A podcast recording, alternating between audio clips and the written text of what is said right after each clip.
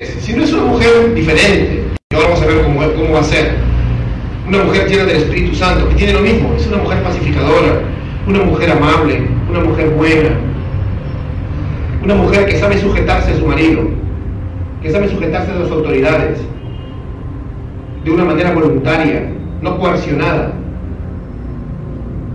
Y eso vamos a ver hoy día. Porque quiero que aprendan bien de que el matrimonio no se trata de, de la versión hollywoodense del matrimonio, ¿no? Cuando ven las novelas, Mariana del Barrio y todas esas cosas. No se trata de ese amor romanticón. Yo ya eh, me acuerdo que en la serie de matrimonios que hicimos, yo les dije, no está mal que seas romántico con tu esposa, que hagas detalles, es muy bonito. Pero si solamente se basa en eso, tú sabes que eso se puede desaparecer. Así. Porque eso son cosas superficiales. Entonces nosotros tenemos que aprender qué es lo que dice la palabra. Entonces la teología de Pablo, sea, el pensamiento espiritual de Pablo, el pensamiento bíblico de Pablo, todo es equivalente, el matrimonio comienza bajo una presuposición, parte de una base. ¿Y cuál es esa base? La palabra de Dios. La palabra de Dios. Él entiende el matrimonio como la palabra de Dios. Y por eso él incluso cita al Génesis, ¿no? Génesis capítulo 2, si tienes tu Biblia ahí, acompáñame para acompañar el texto que hemos leído. Juan grande Dios. Génesis capítulo 2, verso 24. Dice, eh, por tanto, dejará el hombre a su padre y a su madre y se unirá a su mujer y serán una sola carne. ¿Mm? Y en el verso 23 que acabamos de leer de Efesios dice que es un gran misterio. Gran misterio dice, y estoy hablando de Cristo con su iglesia. ¿Te das cuenta? Estamos hablando que Pablo tiene una teología bíblica bastante desarrollada. Gloria a Dios porque era un apóstol inspirado por el Espíritu Santo.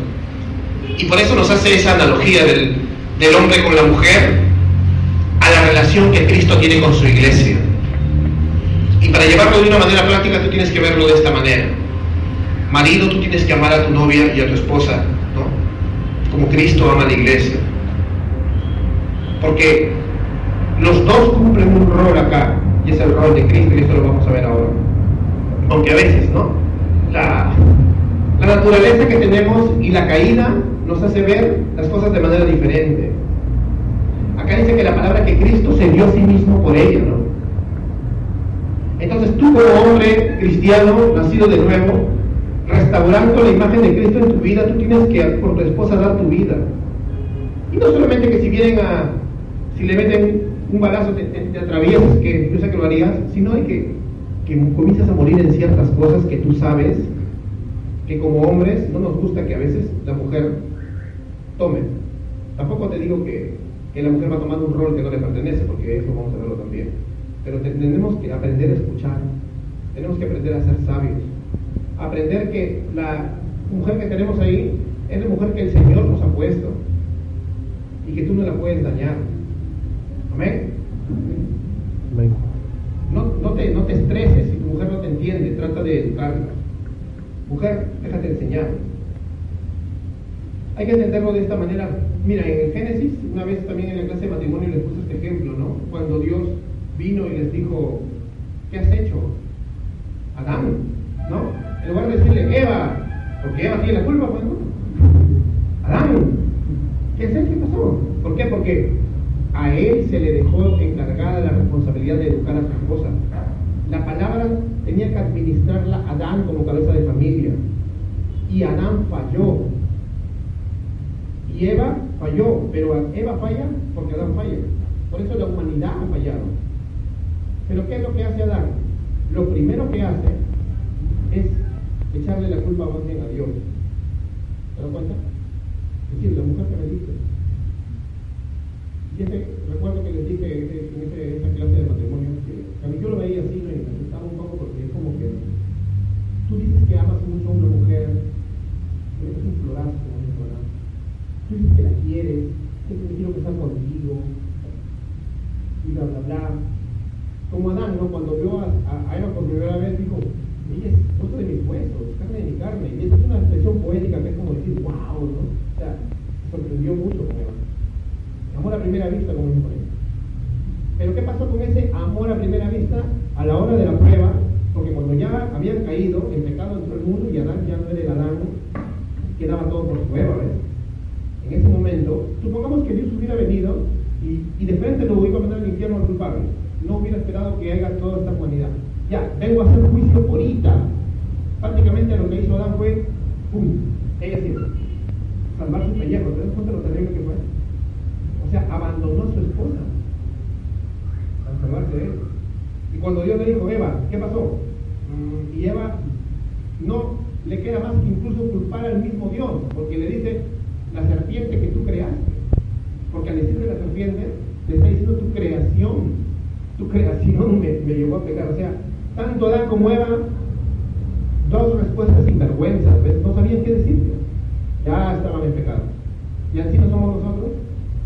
Pero si tú ves una relación en el mundo, muchas veces es así. Las parejas están, pero su amor es falso.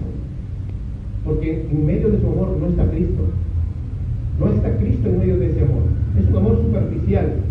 Ahora tú dirás, pero mis abuelos eran ateos y llegaron hasta viejitos. Pues nada. Yo también tenía familiares así. Pero si pudiéramos ver unos videos de su pasado, tú ya sabrías qué cosas han pasado por su mente y por sus acciones. ¿No? ¿Cuántas historias hay que el abuelo tiene un hijo por allá? ¿No? Pasa. Incluso había el machismo que existe, porque en la iglesia no hay, no hay espacio para el machismo, ni para el feminismo, pero el machismo existe y, en ese tiempo los hombres decían, bueno, pero soy hombre, ¿no? ¿No?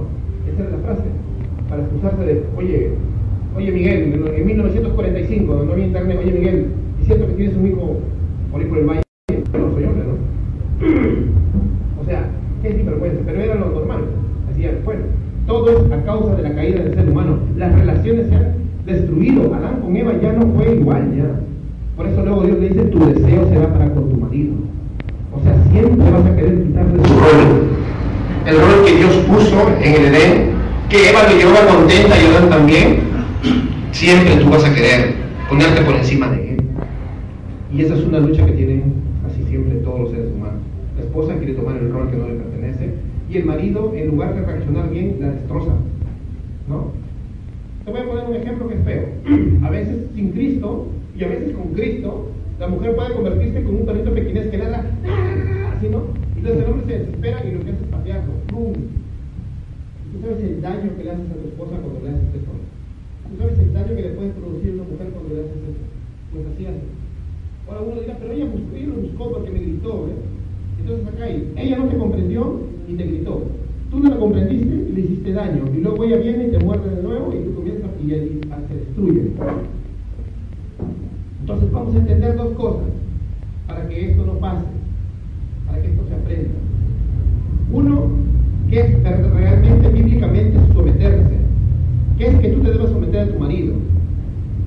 Y marido vamos a aprender qué es que tú realmente lideres a tu esposa. Porque los conceptos incluso en la iglesia evangélica no están muy claros y esto crea matrimonios que incluso dentro de la iglesia pueden tener problemas. Amén. Las damas primero. ¿Qué es su misión? Primero vamos a ver qué no es su misión, ¿ya? ¿Qué no es? Porque de repente muchos dicen, sí, pero en unas iglesias dicen que yo me someto a mi marido y que, y que tengo que no hacer nada y que no debo decirle ni nada y que así se equivoque, eres el brujillo y yo no debo decir nada. No, no es así. Primero, lo que la sumisión no significa.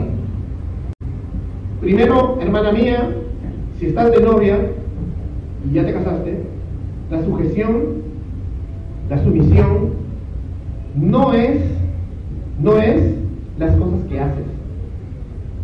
No, pastor, pero yo siempre le hecho la camisa a mi esposo. Está bien, hazlo. A ti te nace, ¿no? Tú lo haces con mucho amor. O viene te patea la plancha, ya, ya, ya vete, ¿ves? No es así, ¿no? Abraham, como les dije hace tiempo un ejemplo, ¿no? Abraham no entraba a la tienda pateando las ollas, Sara, la comida, no. Sara le decía, mi señor, ¿no? Se había ganado el respeto de su esposa. Entonces tú tienes que ser así también. Bueno, tu misión no es las cosas que haces, no es solo la letra de la ley, y no solo la letra de la neoley, que a veces por ahí se inventan algunos amigos, ¿no? Que la mujer tiene que ser así, si no es así, nuestras manos, no sé qué. Entonces no solo se trata, como te dije, de lo que haces, sino del cambio profundo que ha habido en tu corazón y en cómo lo vives con tu esposo, mi querida hermana. Y también significa que debes expresar tus sentimientos. La sumisión no significa que te tienes que quedar callada, ¿no? Y que si te sientes mal no debes decirlo. Tienes que comunicarlo. Yo creo que también, pero eso sí, no seas tan es. Aprende a comunicarlo con respeto, no molestando, no menospreciando y sobre todo, y tú lo sabes porque eres mujer, no manipulando. No manipulando con las emociones. Gracias a Dios mi esposa a mí no hace eso. Pero hay hombres que nos damos cuenta rápido de eso. O sea, cuando alguien es manipulador,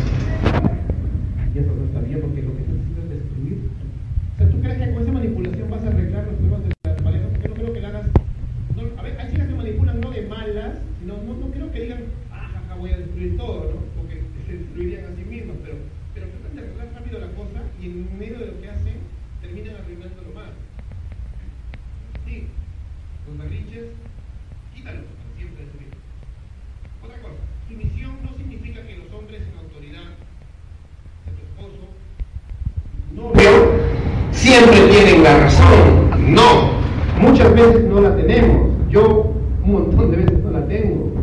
Y yo lo reconozco, ¿no? Mi esposa me dice, ¿no? Es que es la verdad. Y hombre, no eres pisado porque entiendes que estás mal. Reconocer que tienes un error no te hace pisado, te hace más sabio, te hace más guerrero, te hace más varón. Porque no eres el cobarde que se esconde tras su bravuconería para decir, no, no, estoy mal. Eres un cobarde de lucha. Te escondes atrás de esa máscara, te pones una armadura, pero tú eres chiquitito. Entonces tienes que aceptar que no es así. No siempre tenemos la razón. Y a veces a menudo estamos recontra equivocados. ¿Por qué? Porque somos tan pecadores como las mujeres. Todos somos pecadores. Amén.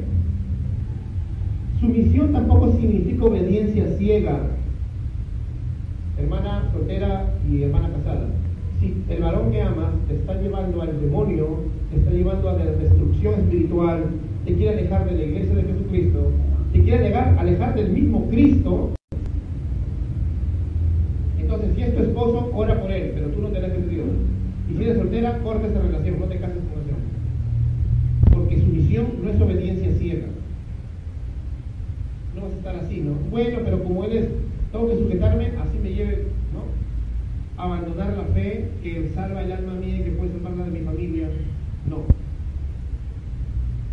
Recuerda que los hombres somos falibles y si tú tienes un hombre con todos sus errores y sus caídas, pero que ama al Señor, apóyalo. Apóyalo. Porque Él quiere lo mejor para ti, ¿no? Ustedes algún día serán un matrimonio si no estés casada. Y si eres un matrimonio tienes que luchar para que esa casa y tus hijos sirvan a Jehová. ¿Amén? Entonces, así. Otro punto es que la sumisión tampoco descarta de que tú confrontes conductas pecaminosas de tu esposo, aunque lo hagas de una manera suave, humilde y sutil, ¿recuerda? No seas el perrito tienes. ¿Por qué?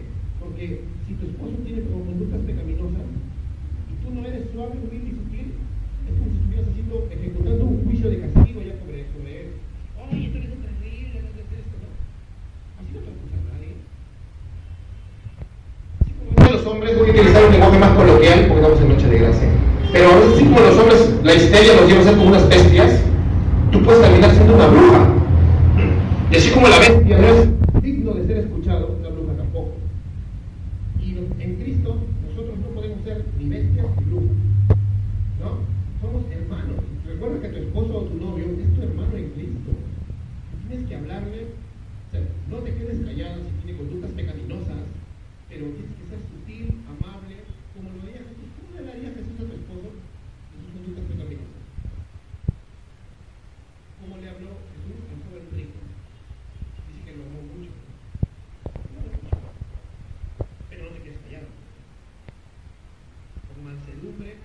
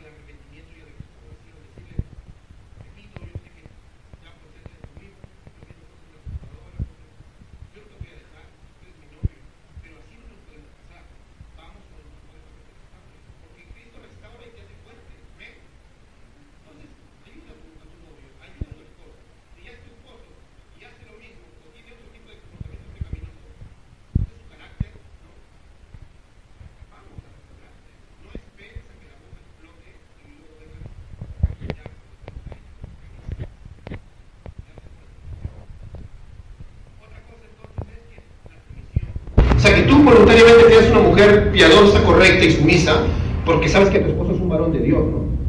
Pero si tu esposo es un abusivo, un dominante y falta de respeto contigo, tienes también que llevarlo con la autoridad que es los pastores, ¿no? Llévalo a consejería con amor, porque él no puede ser un abusivo. La sumisión de la mujer no le da al hombre la capacidad de ser abusivo. Así que nosotros los cristianos evangélicos bíblicos no permitimos el abuso de la mujer, lo denunciamos.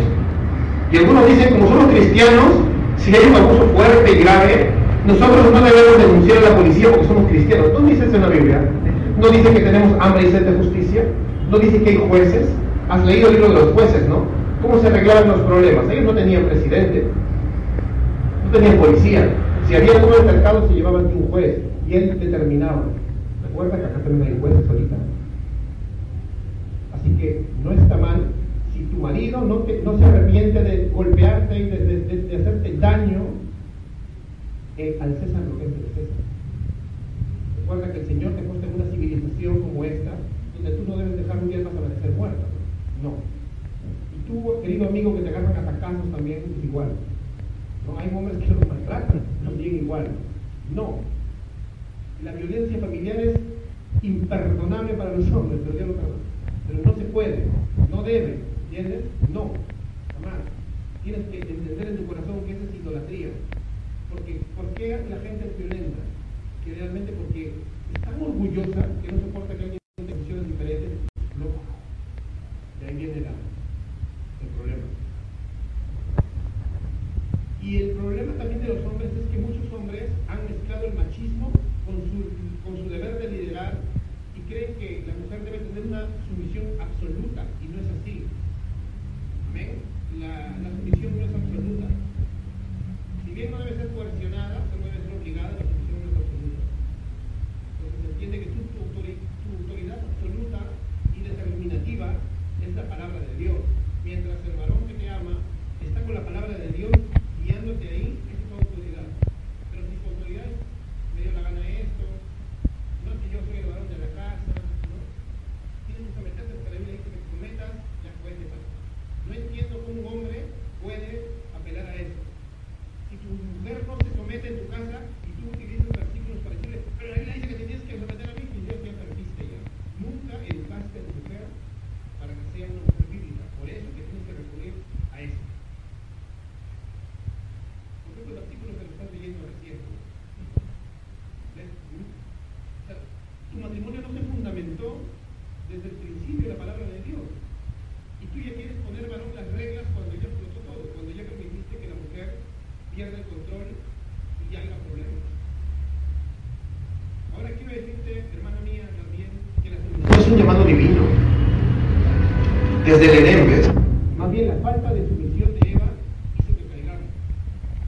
Y no, no, estoy culpando a las mujeres porque Eva es nuestra madre y es parte de la humanidad. Y todos hemos caído. ¿ves? No cae Eva, cae Adán, caemos todos. Todos. Entonces, la sumisión es un llamado divino. De una esposa. A honrar el liderazgo de su esposo y ayudar a que este liderazgo se lleve a cabo, a cabo de acuerdo a los dones que tienen ambos. Ayuda a tu esposo. Ayúdalo a liderar. Es la disposición de todo corazón voluntario.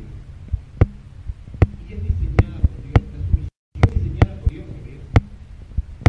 Ahora quiero hablar por eso de esto, porque no voy a creer que la sumisión la diseñó la iglesia para que la mujer sea la parte más baja de la del como dicen muchos feministas, base, moral, bíblica, no, nada. Que haya habido abusos en toda la historia, no, no sabe que los hay. Pero la Biblia no promueve eso. La sumisión de la mujer para con su marido tiene que ver mucho con la sumisión de Cristo como el Hijo, como el Padre. ¿Ves? Esa es la razón. No es que simplemente es una cosa porque soy hombre, pues no. No, no es así, no es una cosa así.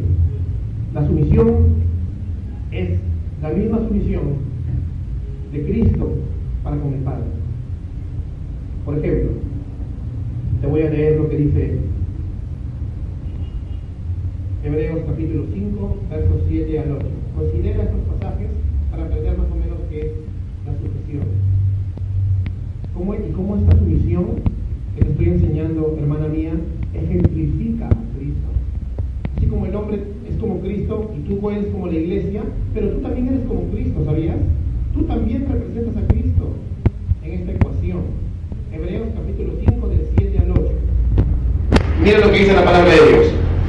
los días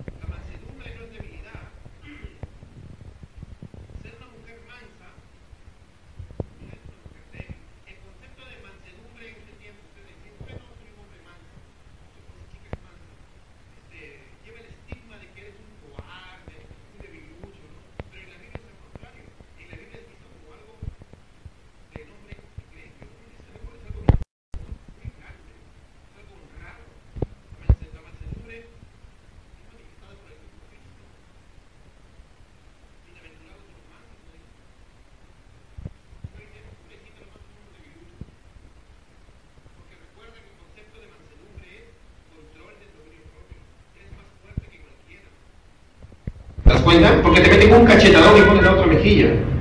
En cambio, el de el de Pero el otro, tócame de petróleo.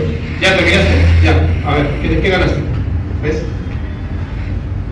Así como Superman, no me duele, tiene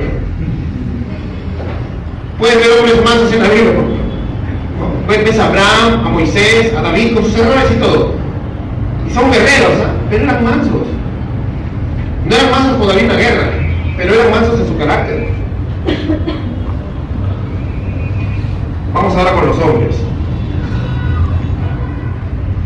Recuerda, hermana, antes de terminar con este punto de la dama, la mansedumbre escucha. La mansedumbre escoge cuidadosamente sus palabras antes de comunicarlas de una manera suave a su amado. La mansedumbre domina el enojo.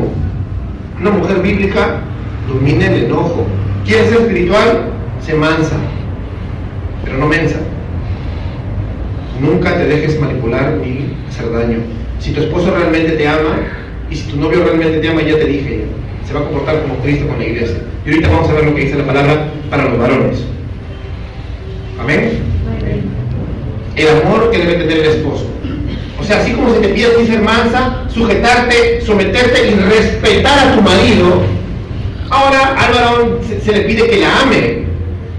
Qué raro, ¿no? A la mujer no le piden que lo, que, lo, que lo amen, porque la mujer es más efectiva, afectiva, la mujer ama más rápido. Y no es que los hombres no amamos, sino que no lo, no lo desarrollamos mucho. ¿No? Hasta el chico más cursi, pero no, no está a nivel de la demostración de amor de una mujer. Incluso la mujer, por ejemplo, hasta para ciertas cosas necesita sentir más afecto. El hombre no, el hombre es frío. Es más calculador. A menos que seas como... No digo nada. Mire, voy a citar a John MacArthur en su libro El marido ejemplar. Dice, siempre me ha parecido que la gran mayoría de casos del éxito o del fracaso de un esposo como líder espiritual es el factor clave de determinar el resultado de tales conflictos. Si el esposo fuera el líder, el tipo de líder que debería ser, la mayoría de los problemas dentro de la familia podrían ser resueltos definitivamente. Ahora viene una cosa, acabamos de hablar de las damas y hemos hablado de cosas positivas y hemos metido palo, pero ahora a ti te va a caer más palo porque la Biblia pone al hombre como el responsable de la casa. El hombre es el responsable de la actitud. Por eso les puse el ejemplo de Adán y Eva. Eva la malogró, pero Adán debió haber educado a esa dama. Recuerda que en las películas este, Génesis, los mandamientos que da Dios para la tierra cuando recién está en el Edén son de Adán y después la crea Eva. Significa que Adán debió decirle, ven Eva, te voy a explicar, mira, la palabra de Dios dice así, porque Dios le había hablado de la palabra, ¿no? Esto, esto, esto. Pero Eva no estaba bien instruida, ¿ves? ¿Por qué? Porque Adán estaba relajado no tuvo el carácter Adán después para poder detener a Eva cuando tenía el fruto. Le, hubiera dicho, no comas de eso. No dijo nada, a ver, tráete. Es un hombre sin carácter. ¿ves? Entonces, según el eh, capítulo 5 de Efesios que estamos continuando, nos da mucha claridad acerca de los roles que corresponden al esposo también. En el verso 25 dice, maridos, amad a vuestras mujeres. Y en toda la sección dirigida a los esposos vamos a encontrar la palabra amor seis veces. Y este es el tema central del pasaje. Ama a tu esposa, por favor. Gobernar tu casa no está divorciado del amor para tu esposa. No. ¿No te acuerdas del amor incondicional de Cristo para tu vida? Pues ese amor incondicional debes mostrar. Y, y ese amor incondicional se basa en una decisión de quien lo da. Tú hiciste un pacto con una mujer en altar y no hay problema que exista que te pueda hacer retroceder. No hay problema que exista ni, ni pero que valga para que tú digas, no aguanto a esta mujer. No se puede. Eres, es, es como si Cristo rompiera el pacto que tiene, el pacto eterno. No sé si les enseñé la doctrina del pacto de redención. En la eternidad Dios, antes de la fundación del mundo, es un pueblo, ¿no? Efesios, ¿se acuerdan que estudiamos la predestinación? Doctrina no les gusta a muchos, pero mira cómo se aplica el matrimonio. Antes de la fundación del mundo, Dios, el Padre, es todo un pueblo, el Hijo es sacrificado, como dice Apocalipsis, desde antes de la fundación del mundo, ya estaba destinado a ser inmolado el Cordero, y en el tiempo y espacio creados, el Espíritu Santo regenera, o sea, da nueva vida, nuevo nacimiento, o le saca de las tinieblas a la luz admirable a los escogidos. Es un pacto eterno, sellado con la sangre de Cristo en esa cruz. ¡Pum! ¿Tú crees que Dios rompería su pacto? Ya, cuando tú dejas a tu mujer, eres anatema, porque estás rompiendo el pacto con Dios. Estás rompiendo el pacto que hiciste en el altar con Dios. Por eso dice la palabra que Dios aborrece el divorcio. Y aunque ha habido esos casos, acá incluso, ¿lo saben? No es algo que a Dios le agrade, son circunstancias. Pero si en tu corazón estás pensando, vamos a ver cómo lo va con, Juanita, ya me casé, a ver hasta cuándo duramos, arrepiéntete. Porque tú te casas para siempre. Amén. Amén. Amén. Tú no puedes romper el pacto que has hecho en el altar con Dios. Y dice el modelo. El modelo es que tú tienes que amarla. Y no puedes romper el pacto. Tienes que amarla sin condiciones. Dios nunca te va a sacar de su mano. Pero ¿cómo? Como Cristo amó a la iglesia. El modelo del esposo entonces es Cristo. Así como en la, mujer el modelo también es Cristo, Cristo es el modelo en forma del siervo sufriente, ¿no? En la forma de la persona del hijo que se somete al Padre. Acá el modelo es Cristo en la forma del hijo que cuida de su iglesia, ¿no? Que cuida de su novia, que la que limpiado con su sangre para que sea perfecta y sin mancha, dice. Para que, para que le lleve al altar de blanco. ¿Por qué crees que te vas a casar de blanco? Algunos son no se casan de negro, pero vas, por ejemplo, te digo una cosa, tú estás de novio, vas a salpicar de barro, de excremento y de sangre y vestido blanco de tu novia. No. ¿Cómo? Pecando o arrastrándole al pecado. No salpiques sangre al vestido de tu novia. Recuerda que tu novia fue, no importa el pasado de tu novia, cuando tu novia se arrepintió y creyó en el Evangelio, es una virgen para Dios, es una mujer restaurada, es una princesa del Señor, lavada con la sangre del Cordero. Pero tú, varón de Dios, tienes que llevarla, como dice 1 Corintios 7, en santidad y honor al altar. Y si ya te equivocaste, arrepiéntete y sigue adelante, pues. Pero tu, tu novia tiene que estar limpia por la sangre del Cordero. Así que cuídala, pues. Amén. Cuídala. ¿Por qué? Porque tienes que ser como Cristo en la iglesia. Y dice acá, y se dio a sí mismo por ella. Tienes que matar tus deseos externos. Tienes que cuidar que ella crezca espiritualmente. Tienes que mostrarle siempre a Dios, ¿no? Tienes que hacerlo. Y cuando ya estás casado, mis queridos parejas de esposos, tienes que mostrarle a Cristo en tu vida. Tienes que comprenderla, tienes que amarla sin condiciones, ahí también tienes que morir muchas cosas, por ejemplo tu carácter. Si te dice botar la basura, bótala, no te enojes. O sea, cosas, detalles de la casa que tú sabes que muchas parejas se pelean, que son detalles tontos, ¿no? Se pelean por tonterías. Y después tú te das cuenta que es un mega problemón y cuando le pregunto, ¿y por qué fue? Ah, porque la bolsa estuvo arrugada, porque no sé qué. ¿Te parece que eso es digno del, de la sangre del cordero? ¿Tú crees que estás glorificando a Dios porque explotas? ¿No será que eres tan idólatra de ti mismo que utilizas esas circunstancias pequeñitas para sacar todavía ese corazón endurecido? Porque no puede ser, pues. Enójate por cosas difíciles, ¿no? No por cosas tan tontas. Recuerda lo que dice la palabra en los versículos que leímos antes con, con Sami, dice en el verso 17 y 18, así pues no seas necio, o sea, no seas tonto, es la misma palabra, no seas tontos, sino entiendan cuál es la voluntad del Señor. Y aquí viene lo que expliqué, y no os embriaguéis con vino, ¿ves? No solamente con licor, no te embriagues con tus emociones, no te embriagues con tu cosmovisión errada, no te embriagues con los chismes, no te embriagues con lo que te dijo la vecina, no te embriagues con tu propio orgullo, sino más bien, dice, sed llenos del Espíritu.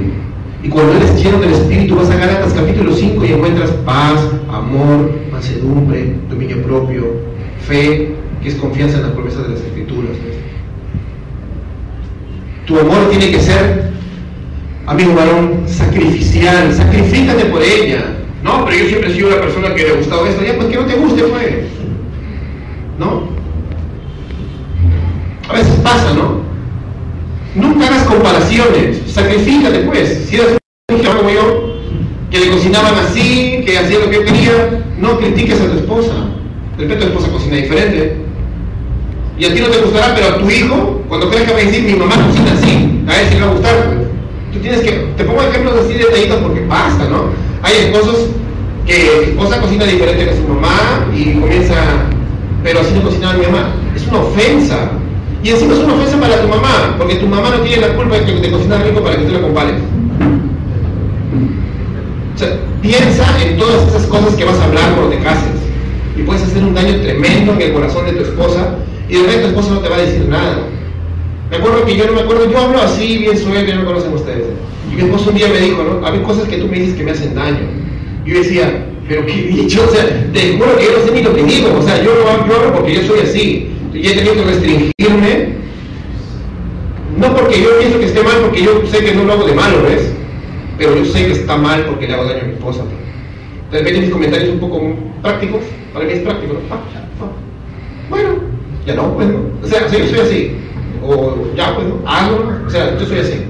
Porque Hay cosas, la verdad, que para mí no son de interés vital. Pero de repente para mi esposa es demasiado importante. Entonces yo no lo puedo tratar así, le tengo que escuchar. Porque ella parte de mí, somos una sola carne, ¿entiendes? No somos, como dicen por ahí algunos incluso cristianos que no estoy de acuerdo, no somos igualitaristas, porque el igualitarismo dice que somos dos posturas iguales frente a frente. No, nosotros somos complementaristas, somos una sola carne. Los cristianos somos complementaristas, no somos igualitaristas. Los que no conocen a Dios dicen que somos igualitaristas porque tenemos iguales de derechos. Yo no discuto eso, pero en la, palabra de Dios hay un complementarismo. Porque no somos iguales en naturaleza, no somos iguales en el carácter, no somos iguales. ¿Te das cuenta? Hay que entenderlo bien claro, los hombres y las mujeres somos iguales en dignidad. Y somos iguales porque somos humanos. Somos raza humana, pues en eso somos iguales. Pero delante de Dios, en carácter, corazón, roles, no somos iguales y tenemos que complementarlos. No podemos luchar contra el rol del otro, no está bien. Cuando tú te cases tienes que complementarte. Si tratas de luchar un rol contra tu rol, comienza la guerra de los sexos del mundo, el machismo también. Y eso aquí no tiene cabida. Entonces, sigamos, verso 28. Así también deben amar los maridos a sus mujeres como sus propios cuerpos. Y el que ama a su mujer, quien no se ama. Porque nadie aborreció jamás su cuerpo, sino que lo sustenta y lo cuida, así como también Cristo a la iglesia. Otra vez por poner ejemplo. Porque somos miembros de su cuerpo. Todos somos miembros del cuerpo de Cristo. El amor de un esposo hacia una esposa entonces es semejante a este amor divino del Señor por su iglesia, a este amor perfecto de, de nuestro Dios por su iglesia. Recuerda que, mi querido amigo, si tienes novia o ya estás casado, tienes un tesoro muy hermoso a tu lado. Tienes un tesoro muy hermoso y es un tesoro dado por Dios con el propósito de que tú la ames, la atiendas, la protejas, la sustentes y la cuides, con el propósito de que la guíes en los caminos del Señor. Es un ser humano que está a tu lado, que va a ser la madre de tus hijos. ¿Te das cuenta? Si quieres un poco idealizar las cosas, idealiza con lo que dice la Biblia, pues. No, no, no estés pensando en, en novelas. Idealiza con lo que dice la Biblia. Qué bonito, ¿no? Esa mujer que tengo a mi lado es mi tesoro para siempre. Para siempre, así. Porque mi amor es sin condiciones, porque Cristo no me va a abandonar nunca. El pacto que está sellado con su sangre. Y encima el mismo me está mandando que esa equivalencia la haga con mi matrimonio.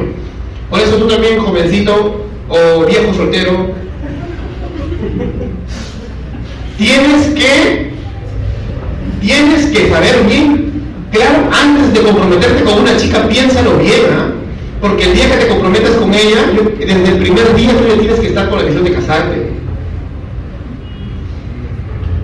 De repente muchos de nosotros pueden cometer muchos errores, pero tú te casas con esa señorita, te casas.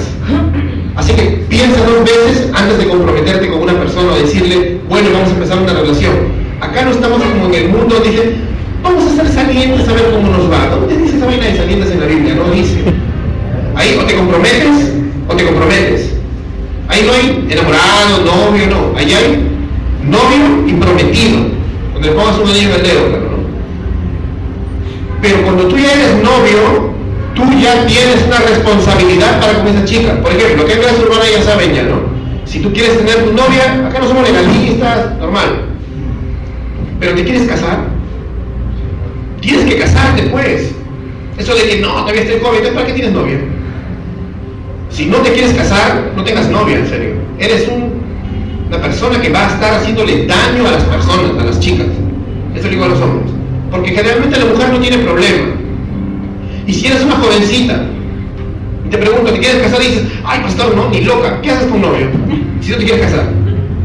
Ahora, no te digo que seas un irresponsable, un imprudente, que te cases ahorita, ¿no? Sin tener nada. También tu carrera, tus cosas, pero tiene un noviazgo en santidad. Pero haz con las cosas en orden. Amén. Amén. Y recuerda que tu amor debe ser así como Cristo en la iglesia, un amor preservador, un amor que, que, cuida, que sustenta, que da todo, que muere a sí mismo. Para terminar, tu amor como esposo y como futuro esposo debe ser inquebrantable. Dice del 31 al 33, por esto el hombre dejará a su padre y a su madre y se unirá a su mujer. ¿ves? Tú ya no tienes familia aparte. Sí, tu mamá, tu papá, no. Pero, por ejemplo, cuando uno se casa, casa quiere. Casa quiere.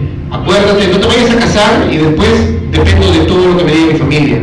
Yo no, como dije a mi esposa cuando estábamos de novio, yo no me voy a casar con tu papá y tu mamá, y tú no te vas a casar con mi papá y con mi mamá. ¿Ya? Yo no escucho las opiniones de tus hermanas y tú no escuchas la opinión de mi hermano. No me importa, lo puedo tomar en cuenta. Soy un poco duro, pero la verdad mi hogar es ella y algún día de mis hijos. Mi hogar es ella. Y tú ya tienes hijos de repente, tu hogar son tus hijos. Y si tú ya tienes esposa, ese es tu hogar. Y si estás de novio, piénsalo porque esa dama que tienes ahí, esa va a ser tu hogar, no los demás. Respeta, honra y sé feliz al lado de tus suegros. Eso sí, yo me llevo muy bien con mis suegros, somos felices. Y mi, mi- eso no es problema. No digo que te dices, pero tu hogar no son tus suegros, ¿no? No son tus suegros. Entonces, tienes que entender que Dios estableció un principio, que dejará a su padre y a su madre. Las decisiones se toman de dos. No, que mi mamá me comentó que mejor esto. Ah, qué bonito. No importa. Tienes que tomar las decisiones tú, con tu esposo, y tu esposo con tu esposa.